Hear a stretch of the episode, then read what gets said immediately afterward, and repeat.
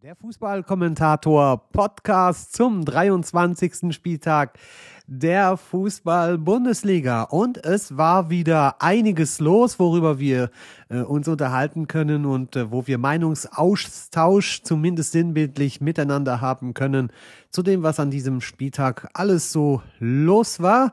Äh, wir werden natürlich einen Rückblick machen auf die äh, einzelnen Spiele, äh, die es da so gab und auch die ein oder andere Überraschung ist wieder dabei und darüber werden wir uns in den nächsten Minuten unterhalten. Ja, den ersten Rückblick machen wir dann auch sofort auf den Freitag. Der Auftakt zum 23. Spieltag der Fußball-Bundesliga machte kein geringerer als der Tabellenführer Bayer Leverkusen in einer scheinbaren Pflichtaufgabe gegen den Tabellen 17. aus Mainz. Warum scheinbar? Nun, weil es alles andere als eine Pflichtaufgabe war. Äh, die Mainzer hatten einen sehr guten Tag erwischt, spielten einen richtig äh, guten Ball unter ihrem neuen Tro äh, Trainer Bo Henriksen und so gingen sie Bayer Leverkusen auch sehr lange gehörig auf die Nerven. Am Anfang dachte man vielleicht, ja, es wird eine klare Sache. Leverkusen lässt den Ball rollen, führt schnell 1 zu 0. Aber dann die große Überraschung, Mainz hält dagegen und kommt quasi postwendend zum 1 zu 1 Ausgleich. Und ab da muss man sagen, tat sich dann auch äh, Bayer Leverkusen wirklich äh, schwer, das übliche Spiel aufzubauen. Nun, mittlerweile hat man ein klein wenig äh, entschlüsseln können, wie man am besten gegen Bayer Leverkusen spielt, um überhaupt eine, eine Chance zu haben, selbst ins Spiel zu kommen. Man hat gesehen, wie Heidenheim das letzte Woche hinbekommen hat. Ja, und die Mainzer haben dann versucht, auf ähnliche Art und Weise Leverkusen das Leben wirklich schwer zu machen und das ist ihnen dann auch auch wirklich äh, über eine längere Zeit dieses Spiels auch sehr gut äh, gelungen. Die Räume waren sehr eng, die Mainzer waren griffig und äh, bissig in den Zweikämpfen und sie setzten auch immer wieder Nadelstiche nach vorne. Das hat man ja schon direkt beim 1 zu 1 gesehen und auch danach gab es immer wieder Situationen, wo Bayer Leverkusen auch teilweise mit dem Glück im Bunde waren, Vielleicht nicht noch so in der ersten Halbzeit, da war das Spiel äh, einigermaßen flach, muss man sagen. Es passierte nicht sonderlich viel. Leverkusen tat sich sehr schwer mit, äh, mit der Mainzer Kompaktheit, mit dieser Bissigkeit, dieser Nervigkeit, äh, konnten die Leverkusener oft nichts anfangen, verloren oft die Geduld. Es kamen Schüsse aus der zweiten Reihe, die weit drüber gingen und so geriet das äh, Tor von Zentner nicht so oft in Gefahr, wie man es eigentlich von der Tabellenkonstellation her hätte erwarten können. Äh, das Bild veränderte sich sogar noch ein bisschen drastischer zu Beginn der zweiten Halbzeit. Da war Leverkusen definitiv auch mit dem Glück im Bunde, dass äh, die Mainzer direkt drei hochkarätige Chancen liegen ließen. Äh, die klarste hatte sogar Lee, als die Bayer Leverkusen Abwehr komplett pennt. Der Ball für einen Moment einfach so durch den Strafraum rollte. Lee rauscht heran und dann zimmert er das Ding haushoch drüber. Und das wäre der Moment gewesen, wo die Mainzer hätten zuschlagen können, wo sie sogar in Leverkusen hätten in Führung gehen können. Und dann kann es sein, dass Bayer Leverkusen nervös wird und dass es vielleicht die erste Niederlage gibt oder man weiß es nicht. Äh, vielleicht auch ein Unentschieden oder die drehen das Spiel. Es ist halt einfach alles so hypothetisch, einfach nur theoretisch, was wäre, wenn. Es ist nun mal nicht passiert. Stattdessen kam Bayer aus dieser Phase mit einem blauen Auge davon. Auch danach überzeugte Bayer Leverkusen nicht unbedingt, weil eben die Mainzer dieses Rezept hatten, dieses frühe draufgehen, die Räume eng machen, nichts zulassen.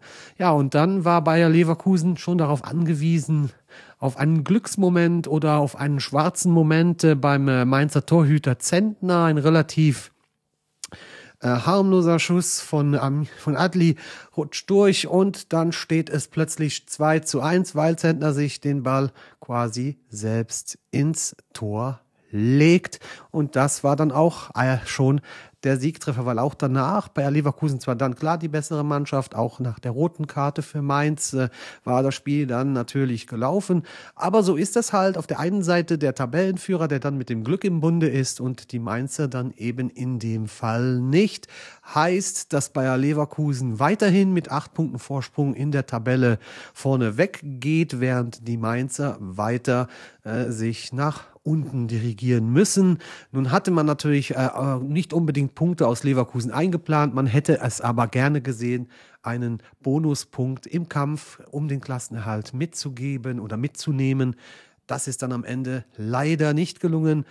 Nebenbei hat Bayer Leverkusen dann auch einen neuen Rekord aufgestellt, nämlich 33 Pflichtspiele, Pflichtspiele, nicht Bundesligaspiele ohne Niederlage.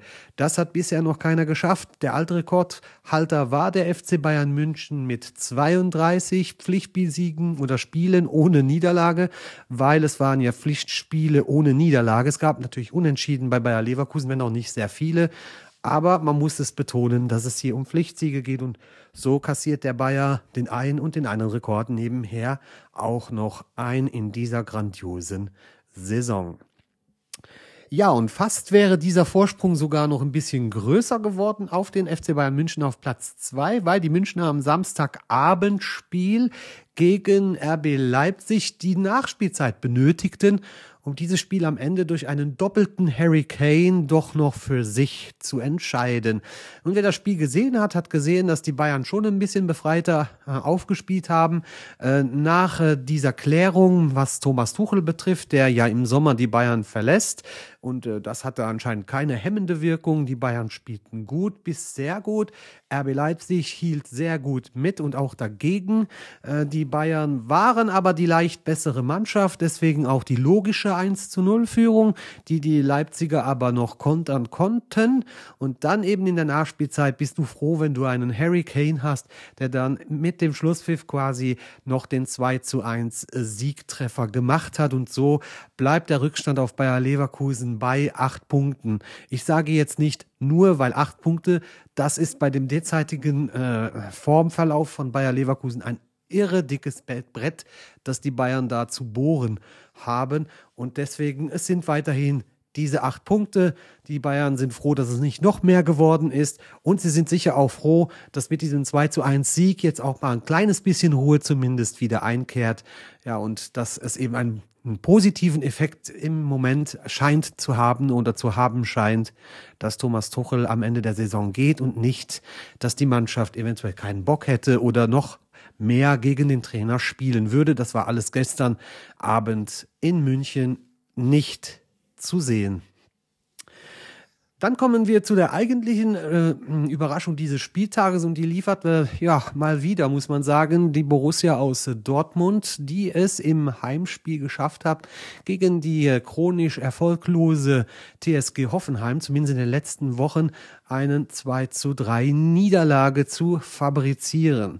Wie ist das möglich? Nun, es ist dadurch möglich, weil die Borussia es nicht fertig bringt, während 90 Minuten präsent zu sein, fokussiert zu sein, aufzupassen, die Entscheidungen zu suchen. Sie lagen schnell durch einen Schnitzer in der Abwehr, ein Missverständnis zwischen Chan und Schlotterbeck wurde genutzt äh, zum 0 zu 1. Davon erholte sich die Borussia erstaunlich gut und schnell, konnte bis zur 25. Minute das Spiel dann auch drehen auf 2 zu 1. Auch bis zur Halbzeit steckte da Leben in der Borussia. Der Wille war auch da, äh, noch nachzulegen. Es gelang aber dann bis zur Halbzeit nicht. Ja, und nach der Pause, nach der Pause kam das, was man schon so oft gesehen hat, eine seltsame Lethargie, Müdigkeit, Unkonzentriertheit. Äh, es wird nicht mehr nach vorne gespielt, der Ball zirkuliert hin und her. Es wird dem Gegner relativ äh, einfach gemacht, nicht in Bedrängnis zu kommen. Und so plätscherte das Spiel die ersten 15 Minuten eigentlich ereignislos dahin, bis sich quasi Borussia Dortmund äh, ja selbst eingeschläfert hatte. Anders kann man nicht erklären, was zwischen der 61. und 65. Minute passiert ist. Zweimal, ja, pente regelrecht die äh, Borussia Abwehr und auch Teile des Mittelfelds und Maxi Bayer, ja, der war das Wiesel des Abends, um es mal so zu, nah, zu sagen. Der hat gelauert, der Fuchs und hat diese zwei Situationen wirklich gut ausgenutzt. Beim 2 zu 2 ist er durch und macht es dann äh, auf eine schöne Art und Weise. Und beim 2 zu 3, ja, da lässt er sich auch nicht lange bitten. Und das war dann diese Weckrufe für den äh, BVB, der in der Defensive im Mittelfeld äh, regelrecht in den Tiefschlaf geraten war. Und obwohl da der Wecker mehr als laut äh, geklingelt hat. Zur, vor allem nach dem 2 zu 3 hätte man ja eigentlich eine richtige Reaktion äh, vom BVB erwarten können. Auch Terzic hatte reagiert, indem er Wechsel vorgenommen hat, unter anderem auch Füllkrug raus und Mokoko gebracht hat. Aber alles das fruchtete nicht. Der BVB lief teilweise kopflos an, hatte keine Ideen nach vorne. Es war keine Spielidee da, keine Taktik. Es war, wirkte alles äh, sehr ungeordnet und so wurde es äh, für Hoffenheim auch dann nicht ganz so schwer, äh, dieses 3 zu 2 über die Zeit zu bringen. Zwei Situationen hätten da daran was ändern können äh, wäre in der kurz vor Schluss äh, der Ausgleich noch gelungen, aber der Kopfball geht dann weit über das Tor.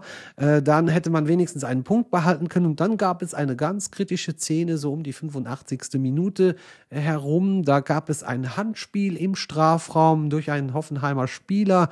Und äh, die BVB-Spieler natürlich außer sich, rennen zum Schiedsrichter, regen sich auf. Ja, und dann bekommen wir diese Wiederholung zu sehen, wo man eigentlich ganz deutlich äh, sieht, dass der Ball äh, in den Strafraum kommt und äh, der Spieler äh, den Arm oder die Hand da hat, wo sie eigentlich nicht unbedingt hingehört, zumindest aus meiner Sicht.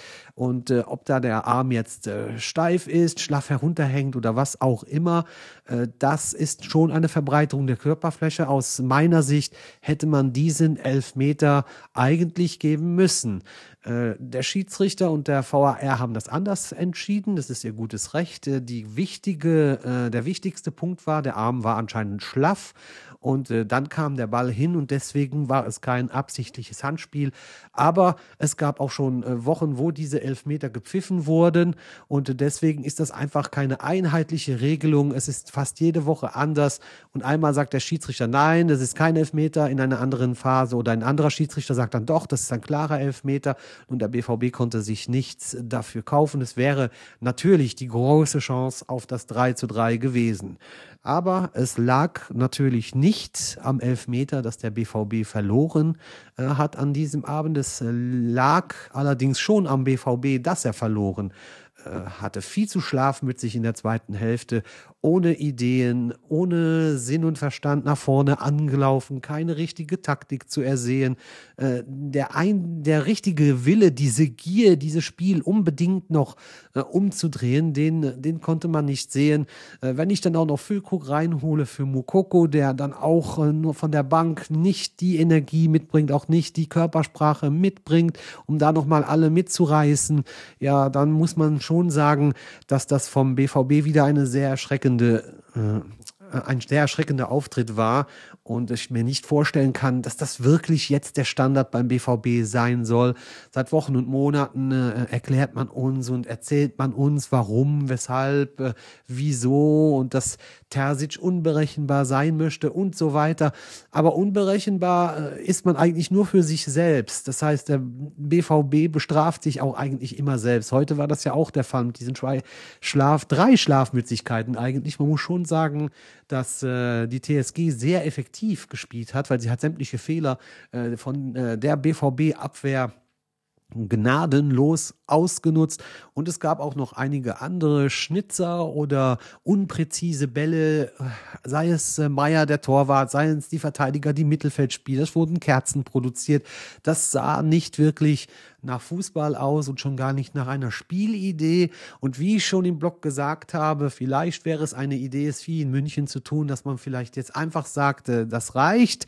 Äh, wir machen eine Neuorientierung jetzt spätestens äh, im, im Sommer, holen vielleicht einen neuen Trainer dazu, bauen den Kader vielleicht nochmal ein bisschen um mit Spielern, die eher dieses BVB gehen, verkörpern können, die eher den Willen haben, sich zu zeigen, die Power mitbringen, weil alles das sind Dinge, die man beim BVB BVB entweder gar nicht sieht oder wie heute Abend nur in einer gewissen Zeitspanne äh, zu sehen bekommt. Und somit war das eigentlich fast schon ein Spiegelbild zu dem, was man auch am Dienstag in Eindhoven gesehen hat. Da war die erste Halbzeit äh, ganz okay, auch die Führung war ganz okay, aber dann in der zweiten Halbzeit, ja, das war gar nichts mehr. Da konnte man froh sein, dass man nur den Ausgleich kassiert hat und dass dadurch zumindest in der Champions League äh, die Chancen aufs Viertelfinale immer noch gut stehen, allerdings nicht mit so einer Leistung, weil ich glaube, dass auch PSW Eindhoven die Mittel und Wege hat, einen BVB in dieser Form auch im eigenen Stadion zu besiegen, wenn die TSG Hoffenheim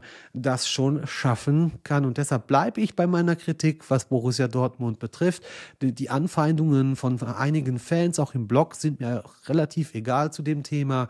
Ich meine, wer auf das Feld schaut, äh, der sieht ganz klar, wo die Defizite liegen, was da los ist. Das kann man nicht mehr schönreden. Äh, und auch die Erfolge der letzten Woche, äh, die sehe ich einfach nur bedingt positiv, weil es halt eben immer Mannschaften sind, die dem BVB auch spielerisch das Wasser nicht reichen können und auch nicht immer die Fähigkeit haben, die Schwächen der Dortmunder zu nutzen. Aber je stärker der Gegner wird, desto deutlicher werden auch wieder die Defizite der Dortmunder und das hat man heute gesehen. Hoffenheim war so ein Gegner, der schon ein bisschen stärker dahergekommen ist und sich auch äh, einiges zugetraut hat und die dem BVB dann ganz klar die Grenzen aufgezeigt hat, vor allem im Defensivverhalten.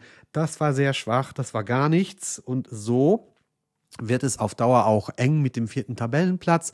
Äh, sämtliche großen Gegner kommen noch und äh, wenn Dortmund sich da nichts einfallen lässt, dann äh, wird wohl der vierte Platz äh, in Gefahr geraten. Vor allem verpasste man es auch schon wieder, äh, vom Ausrutscher von RB Leipzig zu profitieren und sich zu entfernen vom fünften Platz.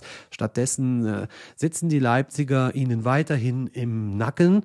Ja, und wenn zwei sich streiten, heißt es ja, freut sich der Dritte und der kommt am Ende doch noch aus Stuttgart. Warum doch noch? Nun, weil die Stuttgarter am Ende die einzige Mannschaft, außer den Bayern natürlich, äh, die auch gewonnen haben, die einzige Mannschaft auf Champions League Platz ist, die nicht verloren hat. Leipzig verliert, Dortmund verliert überraschend.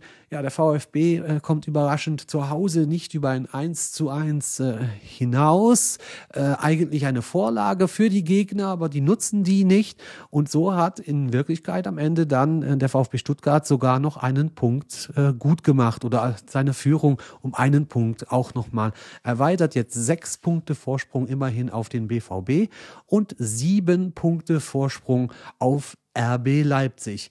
Äh, haben die Stuttgarter enttäuscht? Ich würde sagen ja und nein. Ja, deswegen, äh, weil sie nicht ihr gewohntes äh, Passspiel und ihren gewohnten Samba-Fußball spielen konnten oder auch durften, weil der FC mit seiner Art auch gut dagegen gehalten hat, es den Stuttgartern nicht zu leicht gemacht hat. Und deswegen kann man sagen, dass, äh, dass dieses 1 zu 1 äh, positiv und negativ ist. Positiv halt eben, weil man äh, dadurch sogar die Konkurrenz um einen weiteren Punkt fernhalten konnte. Negativ in dem Sinn, weil man halt mittlerweile den Anspruch hat, und das ging auch aus den Interviews hervor, den Anspruch hat, zu Hause gegen den Tabellen 16. mehr als nur einen Punkt einzufahren. Natürlich ist gar nichts passiert, auch wenn äh, der äh, VfB Stuttgart ein bisschen gestolpert ist äh, in diesem Spiel, bleibt die Saison natürlich weiterhin faszinierend. Ich habe dazu auch einen Artikel im Blog nochmal veröffentlicht zum VfB Stuttgart und zu diesem Werdegang, zu dieser großartigen Mannschaft unter der Führung von Sebastian Hoeneß und deswegen sollte man dieses 1 zu 1 gegen Köln äh, nicht zu hoch hängen, hängen. Man sollte es aber auch nicht zu tief hängen. Man sollte nicht zu selbstzufrieden werden, dass man sagt, oh ja, dann war es heute mal nicht so gut und nächstes Mal wird es bestimmt besser. Das wäre nicht der richtige Ansatz und den Ansatz wird auch sicher Sebastian Hoeneß nicht wählen. Er wird mit der Mannschaft zusammen dieses Spiel analysieren, wird ihnen aufzeigen, was gut war, was weniger gut war und dann werden sie ihre Schlüsse daraus ziehen, um auch die nächsten Partien weiter konzentriert anzugehen, weil in Stuttgart hat man jetzt sozusagen Blut geleckt. Man möchte jetzt auch natürlich, wenn es nur geht, diese Champions League Plätze verteidigen und von der Punkteausbeute her und dem Vorsprung, den der VfB hat, muss es mittlerweile auch das Ziel sein, diesen dritten oder vierten Platz am Ende inne zu haben. Das wäre die eigentliche Belohnung für diese geniale Saison. Auch gegen Köln war natürlich nicht alles äh, schlecht. Es gab weniger Torchancen, äh, es gab äh, weniger Druckphasen. Auch äh, Girassi war sehr gut abgemeldet bei der K Kölner Abwehr. Und man muss dem ersten FC Köln ein großes Lob machen. Seit sie unter äh, Timo Schulz spielen, sieht das strukturierter aus und auch in der Defensive ist das deutlich besser. Nach vorne könnte natürlich mehr gehen.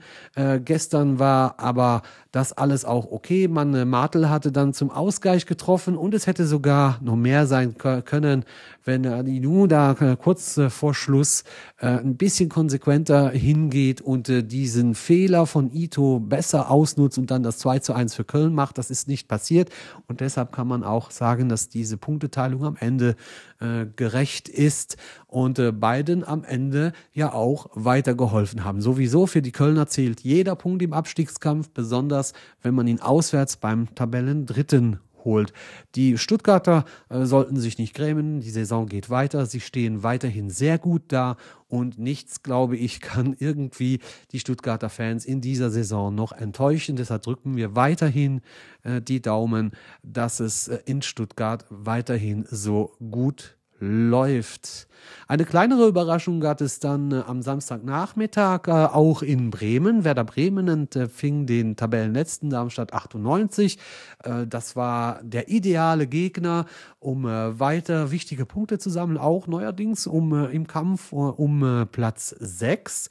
Allerdings hatten die Bremer wie schon gegen wie im Heimspiel gegen Heidenheim äh, wohl nicht ihren besten Tag erwischt. Es war eine durchschnittlich bis teilweise unterdurchschnittliche Leistung. Am Ende steht ein seltsames 1 zu 1, das eigentlich auch ein 1 zu 2 sein hätte können, vielleicht teilweise sogar müssen, weil auch da Schiedsrichterentscheidungen getroffen wurden. Direkt zwei Tore der Darmstädter wurden aberkannt. Das zweite war ein bisschen kniffliger mit diesem Handspiel, ob man das unbedingt geben muss. Das sei dahingestellt. Natürlich war Thorsten Lieberknecht äh, nachher bedient, äh, sprach von einem Skandal und so weiter, weil man darf ja etwas nicht vergessen, auch wenn Darmstadt nur sehr selten gewinnt, die Konstellation im Keller ist so, dass man mit einem Sieg wirklich wieder voll im Geschäft gewesen wäre und äh, ganz nah auch an Köln wieder herangerückt wäre, vor allem weil Mainz ja auch verloren hatte, wäre das die Möglichkeit gewesen, dass da alle wieder zusammengerückt sind. Jetzt durch dieses äh, Unentschieden ist das eher jetzt ein äh, nicht so gutes Thema für die Darmstädter, die deswegen mit dem gleichen Rückstand weiterhin auf Platz 18 liegen. Natürlich geht es für die Lilien äh, nicht mehr unbedingt darum, die direkte Klasse zu halten. Das wird fast unmöglich werden. Äh, aber es geht halt darum, Anschluss an diesen äh, Relegationsplatz zu halten, den aktuell eben äh, den FC Köln besetzt. Und da wären drei Punkte in Werder Bremen, in Bremen natürlich herzlich willkommen gewesen. Deswegen kann ich den Ärger absolut nachvollziehen. Ich kann auch verstehen, dass Ole Werner mit der gezeigten Leistung einfach nicht zufrieden sein konnte. Äh, Werder Bremen wirkte flashmatisch, wirkte nicht, äh, nicht zielstrebig genug und ja, sie ließen viel zu viele Chancen zu von den Darmstädtern und hatten am Ende einfach nur Glück, äh, dass sie noch einen Punkt äh, gerettet haben. Man wird deswegen jetzt auch in Bremen äh, nicht äh, zu arg mit der Mannschaft ins Gericht gehen, weil es ist wirklich eine gute Leistung, die die Bremer seit Wochen jetzt zeigen und dass da immer mal wieder so Spiele dazwischen geraten, wie eben äh, bei der Niederlage gegen Heidenheim oder jetzt auch bei diesem Unentschieden gegen Darmstadt. Äh, das muss man äh, in dieser Entwicklung, die Werder Bremen gerade macht, einfach halt dann auch mal akzeptieren und eben einfach die richtigen Schlüsse daraus ziehen. Ja, dann kommen wir nochmal auf den Sonntag äh, zurück. Und da haben wir das Spiel von heute Abend noch, das äh, zu Ende gegangen ist. Und da hat der FC Augsburg es geschafft, einen 0 zu 1 Rückstand durch einen Elfmeter von Grifo in der Schlussphase in halt dieser berüchtigten Augsburger Art noch in ein 2 zu 1 umzuwandeln. Und das ist wirklich ein sehr wichtiger Sieg für die Augsburger, die auch in den letzten Wochen nicht die Top-Resultate hatten und auch nicht äh, unbedingt äh, viele Punkte gesammelt haben. Und äh, so war die Gefahr groß, dass man äh, noch tiefer in den Schlamassel hineinrutschen könnte, was den Abstiegskampf äh, betrifft. Aber jetzt mit diesem Sieg und dann geht es halt auch mal schnell wieder nach oben, liegt man jetzt mit 26 Punkten auf Platz 11. Und es sollte sich jetzt mit dem Aufstieg oder Abstiegskampf auch im Moment mal wieder erledigt haben. Apropos Abstiegskampf, auch dem äh, Borussia Mönchengladbach ist da wirklich äh, ein Coup gelungen mit diesem 5 zu 2 Erfolg über den VfL Bochum ein sehr deutliches Zeichen der Gladbacher, dass sie weiterhin am Leben sind, dass sie weiterhin da sind und dass sie auch in entscheidenden äh, Situationen immer noch Siege einfahren können. Allerdings war das Spektakel auch von äh, vielen Nebengeräuschen begleitet. Speziell die Bochumer haderten ganz extrem mit dem Schiedsrichter. Viele Fehlentscheidungen aus ihrer Sicht. Ich kann nicht alle nachvollziehen, allerdings kann ich den Ärger nachvollziehen, den diese Entscheidungen mit sich gebracht haben. Weil auch für die Bochumer war dies ein sehr wichtiges Spiel. Und so geht es halt eben. Die Woche davor war man noch gefeierte Helden mit dem Sieg äh, über die Bayern. Und äh, jetzt steht man halt da mit einer Niederlage bei einem Mitkonkurrenten bei Borussia Mönchengladbach. Und das katapultiert die Bochumer auch direkt zurück auf Platz 15, was im Moment nicht unbedingt äh, besorgniserregend ist, weil die Stimmung in Bochum stimmt. Die Resultate der letzten Woche stimmen eigentlich auch.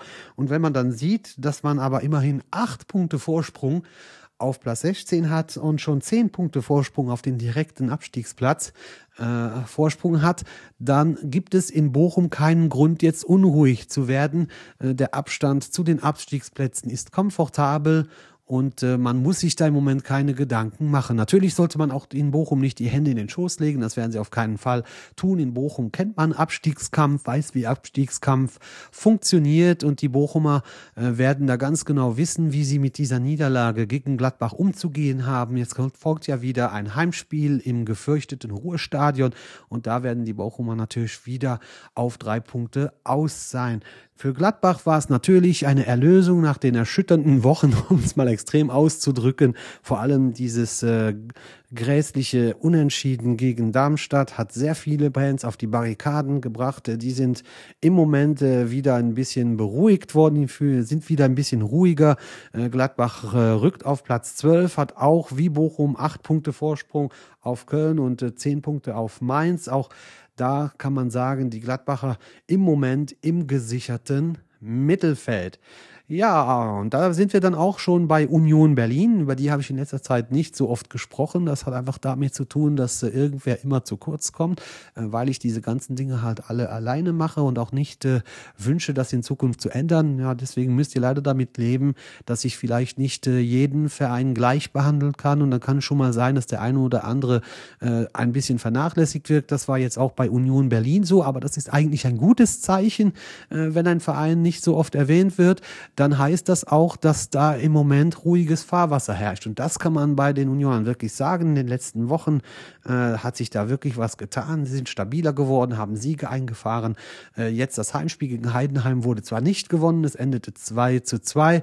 Trotzdem auch hier wieder eine relativ gute Leistung äh, der Unioner. Man kann jetzt auch nicht erwarten, dass die Mannschaft Berge versetzt. Es sind, äh, man merkt hier halt auch noch immer ein bisschen die Verunsicherung an und auch diesen ungewohnten Abstiegskampf, den es allerdings weiterhin nur auf dem Papier gibt, weil sie gehören zu dieser Vierergruppe von Mannschaften, die alle 25 Punkte haben und alle acht Punkte von Köln weg sind oder zehn Punkte von Mainz und äh, sogar zwölf Punkte von Darmstadt weg sind. Und deswegen wäre es jetzt nicht äh, richtig, von akuten Abstiegssorgen zu reden. Aber keine dieser Mannschaften sollte ihre Hände in den Schoß legen. Und das gilt ab Augsburg mit 26 Punkten. Dann haben wir ja Gladbach mit 25, Union 25, Bochum 25. Und wie gesagt, Union im sicheren Fahrwasser, spielt wieder einen deutlich besseren Fußball und ist wirklich auf dem besten Weg, die Klasse zu sichern. Dasselbe gilt für den VfL Wolfsburg, der auch 25 Punkte hat, äh, sich am Ende in Frankfurt mit einem 2 zu 2 heute Nachmittag begnügen musste und äh, froh sein konnte, dass die Eintracht äh, vor allem in den letzten Minuten der Nachspielzeit das Spiel nicht noch ganz gedreht hat. Trotzdem wollen wir die Leistung vom VfL Wolfsburg keineswegs schmälern. Es war eine gute Leistung. Man hat vor allem die Schwächen in der Frankfurter Defensive gut genutzt. Man hätte nach der Führung vielleicht versuchen können, auf das dritte zu gehen. Teilweise lag das dritte Tor dann auch in der Luft, aber äh, wie so oft äh, dann die Wolfsburger doch äh, eher ein bisschen zurückhaltender geworden mit äh, andauernder Spieldauer Tor zogen sie sich dann auch mehr zurück.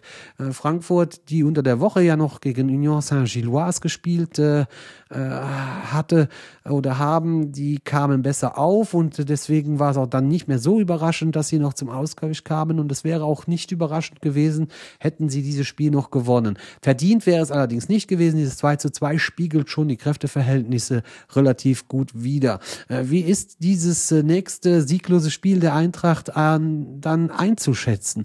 Nun, man muss sagen, dass sie zwar in den letzten Minuten wieder diesen Willen gezeigt hat, das Spiel noch ganz zu drehen, äh, auch nach dem 0 zu 1 Rückstand äh, kam man gut zurück. Aber alles in allem ist es immer noch äh, viel zu wenig, was die Eintracht äh, äh, präsentiert. Vor allem in der Defensive. Bei beiden Toren sah die Eintracht-Defensive uralt aus, inklusive Torhüter. Äh, das muss man besser verteidigen. Diese zwei Tore muss man nicht unbedingt kassieren. Und so muss man sagen, dass äh, der Patient Eintracht immer noch auf der Intensivstation liegt. Wenn es auch nicht sehr dramatisch ist, man bleibt auf Platz 6. Aber das auch nur, weil alle Mannschaften dahinter äh, im Moment eher Schneckenrennen fahren und deswegen Eintracht Frankfurt weiter komfortabel auf Platz 6 liegt, weil durch die ganzen äh, Verschiebungen, die es dahinter gab, Hoffenheim gewinnt, Bremen nicht, Freiburg auch nicht, Hoffenheim auch, äh, Heidenheim, Entschuldigung, auch nicht. Ja, und schon hat Eintracht Frankfurt dann doch wieder vier Punkte Vorsprung auf Platz sieben. Und das ist die TSG äh, Hoffenheim, die ja heute in Dortmund gewonnen hat. Trotzdem wird man in Frankfurt auch weiterhin nicht zufrieden sein. Es wird weiterhin äh, Diskussionen geben und es wird auch an Dino Töpmöller und sein Team weiterhin Fragen geben, äh, was denn in Zukunft äh, jetzt da passieren soll. Und es bleibt eng für den Eintracht-Coach, weil die Leistungen nur teilweise stimmen. Äh, von dem indiskutablen Ausscheiden gegen Union Saint-Gilloise mal komplett abgesehen, ist es in den letzten Wochen eher bescheiden gelaufen bei der Eintracht. Das habe ich auch schon öfters erwähnt. Und früher oder später stellt sich dann auch die Frage nach dem Trainer, der sich dann auch nicht immer hinter dem sechsten Platz äh, verstecken kann. Auch Nico Kovac kann mit diesem Ergebnis eigentlich nicht zufrieden sein. Ein Sieg wäre schon besser gewesen, auch für die Gemüter, auch für die Situation äh, in Wolfsburg. Wolfsburg 25 Punkte nach 13 Spieltagen. Ich habe es 100.000 Mal gesagt, ich sage es auch noch einmal mehr, äh, dass der VfL Wolfsburg einfach nicht in die Pushen kommt, einfach nicht so spielt, wie man es von der Mannschaft erwarten äh, würde, müsste, könnte. Und äh, dafür ist am Endeffekt dann Nico Kovac dann auch für verantwortlich, der aber natürlich dann auch wieder sagte, ach, was soll's, die Mannschaft spielt doch eigentlich gut. Auch heute waren wieder gute Passagen dabei, aber das kann nicht der Anspruch vom VfL Wolfsburg sein. Auf Platz 13 mit 25 Punkten punktgleich mit dem Tabellen 15. zu sein. Ich denke schon, dass da auch in der Nachbetrachtung zu dieser Saison äh, sehr viele Fragen auf Nico Kovac zukommen könnten und man wird halt eben sehen, wie es äh, mit Nico Kovac dann überhaupt äh, weitergehen wird. Ja, damit haben wir äh, die, den Spieltag eigentlich schon gut abgerundet. Das erlaubt mir jetzt auch äh, nochmal einen kleinen Blick in die zweite Liga zu werfen und das Spitzenspiel zwischen äh, Holstein Kiel und St. Pauli, das wirklich ein Spitzenspiel war, äh, war auch wenn das Spiel das ein oder andere Mal entschieden gewirkt hatte. Pauli führte relativ klar 3 zu 0 und 4 zu 1. Am Ende endete das Spiel 3 zu 4 und ich glaube, wenn es noch fünf Minuten länger gedauert hätte, wäre es auch 4 zu 4 ausgegangen. Aber am Ende muss man wirklich sagen, St. Pauli hat diese reife Mannschaft, diesen Willen, diese Gier, solche Spiele zu gewinnen und ist wirklich auf dem besten Weg, äh, den Aufstieg in die Bundesliga zu schaffen. Äh, sie konnten sich äh, Holstein Kiel vom Hals halten, die bleiben auf zwei und der FC St. Pauli dreht im Moment quasi einsam seine Kreise oben an der Tabellenspitze der zweiten Liga. Und in der zweiten Liga ist es ja so, dass äh, alles außer St. Pauli eng ist. Auch die Niederlage von Holstein Kiel haben die anderen Mannschaften dahinter bestimmt gerne gesehen. Allen voran natürlich der Hamburger SV, der seinen ersten Auftritt unter Steffen Baumgart hatte der mit einem großen Moin-T-Shirt äh, an der Seite stand und, und fuchtelte und äh, tat und, und sein Bestes gab, wie, in, wie man ihn aus Köln auch kennt. Und so stand er da an der Seitenlinie und machte und tat und peitschte seine Mannschaft zu einem am Ende verdienten 1 zu 0 Sieg, ein Arbeitssieg, aber sei es drum, Hauptsache gewonnen. Elversberg hat sich gut verkauft äh, am Ende und äh, wird wohl auch nicht zu sehr enttäuscht sein, im Hamburg nichts mitgenommen zu haben. Elversberg liegt sehr, sehr äh, bequem im Mittelfeld der Tabelle und hat absolut keine Abstiegssorgen. Dann ist ein 1 zu 0 beim HSV dann auch zu verschmerzen. Die Hamburger werden froh sein. Es ist natürlich erleichternd, dass sie diesen Sieg geschafft haben. Es ist natürlich auch erleichternd, dass Holstein Kiel verloren hat. So hat man wieder bis auf einen Punkt äh, Anschluss gefunden. Auch andere Mannschaften haben sich bestimmt gefreut über die Niederlage von Holstein Kiel, unter anderem Düsseldorf. Kräuter Fürth dürfte sich gefreut haben. Und am Ende dürfte sich auch Hannover gefreut haben, dass äh, Kiel verloren hat, weil sie selbst äh, es nicht fertiggebracht haben, in Osnabrück äh, zu punkten. Es gab eine 1 zu 0 Niederlage beim Tabellenletzten. Und so wird man wohl auch bei den Niedersachsen froh sein, äh, dass an der Spitze zumindest Holstein Kiel nicht weiter davon ziehen konnte konnte. Natürlich müssen wir auch kurz mal wie nochmal über Schalke sprechen, die nach Magdeburg gefahren sind mit dem klaren Ziel, nochmal Punkte für den Klassenerhalt zu sammeln. Das gelang mal wieder nicht. Es gab wie so oft eine grottenschlechte erste Halbzeit, in der man dann 0 zu 3 zurücklag. Es gab keinen Willen, es gab kein Leben in der Mannschaft, es gab rein gar nichts. Man ergab sich in dieses Schicksal. Die zweite Hälfte lief etwas besser, aber auch nur, weil Magdeburg ungefähr 27 Gänge zurückgeschaltet hat und äh, die Schalke dann eher gewähren hat lassen, konnten auch daraus keinen Nutzen ziehen. Und am Ende stand eine völlig verdiente 0 zu 3 Niederlage. Die Chaostage auf Schalke gehen also weiter und die Blicke werden weiterhin angsterfüllt nach unten gehen. Es sind nur vier Punkte, auch wenn die da unten jetzt nicht den Eindruck vermitteln, jetzt unbedingt viel besser zu sein als der FC Schalke. So muss man das im Auge behalten. Und für Karel Gerrits wird es auch langsam ein bisschen eng, äh, weil die Mannschaft unter ihm einfach auch keine Entwicklung nimmt und eigentlich alles weiter so läuft wie bisher. Äh, dass der Kader scheinbar auch äh, von der Zusammensetzung her nicht passt, das wissen wir jetzt schon länger. Und man bekommt langsam auch das Gefühl, dass da auch Pep Guardiola oder Jürgen Klopp nicht viel mehr erreichen würden. Deswegen jetzt mal Auge zu und durch auf Schalke. Man kann nur hoffen, also die meisten, denke ich, hoffen das, dass der FC Schalke nicht durchgereicht wird und durch die Lizenzierungsprobleme, die der Verein in der dritten Liga haben würde, dass es nicht direkt runter schon geht in die Regionalliga, weil das könnte auch das komplette Ende dieses großartigen Vereins mit seinen vielen Mitgliedern bedeuten und kein echter Fußballfan kann sich das wirklich und ernsthaft äh, wünschen. Ja, ganz kurz wollte ich dann doch nochmal auf äh, Borussia Dortmund zurückkommen, weil die Leistung einfach zu erschreckend war.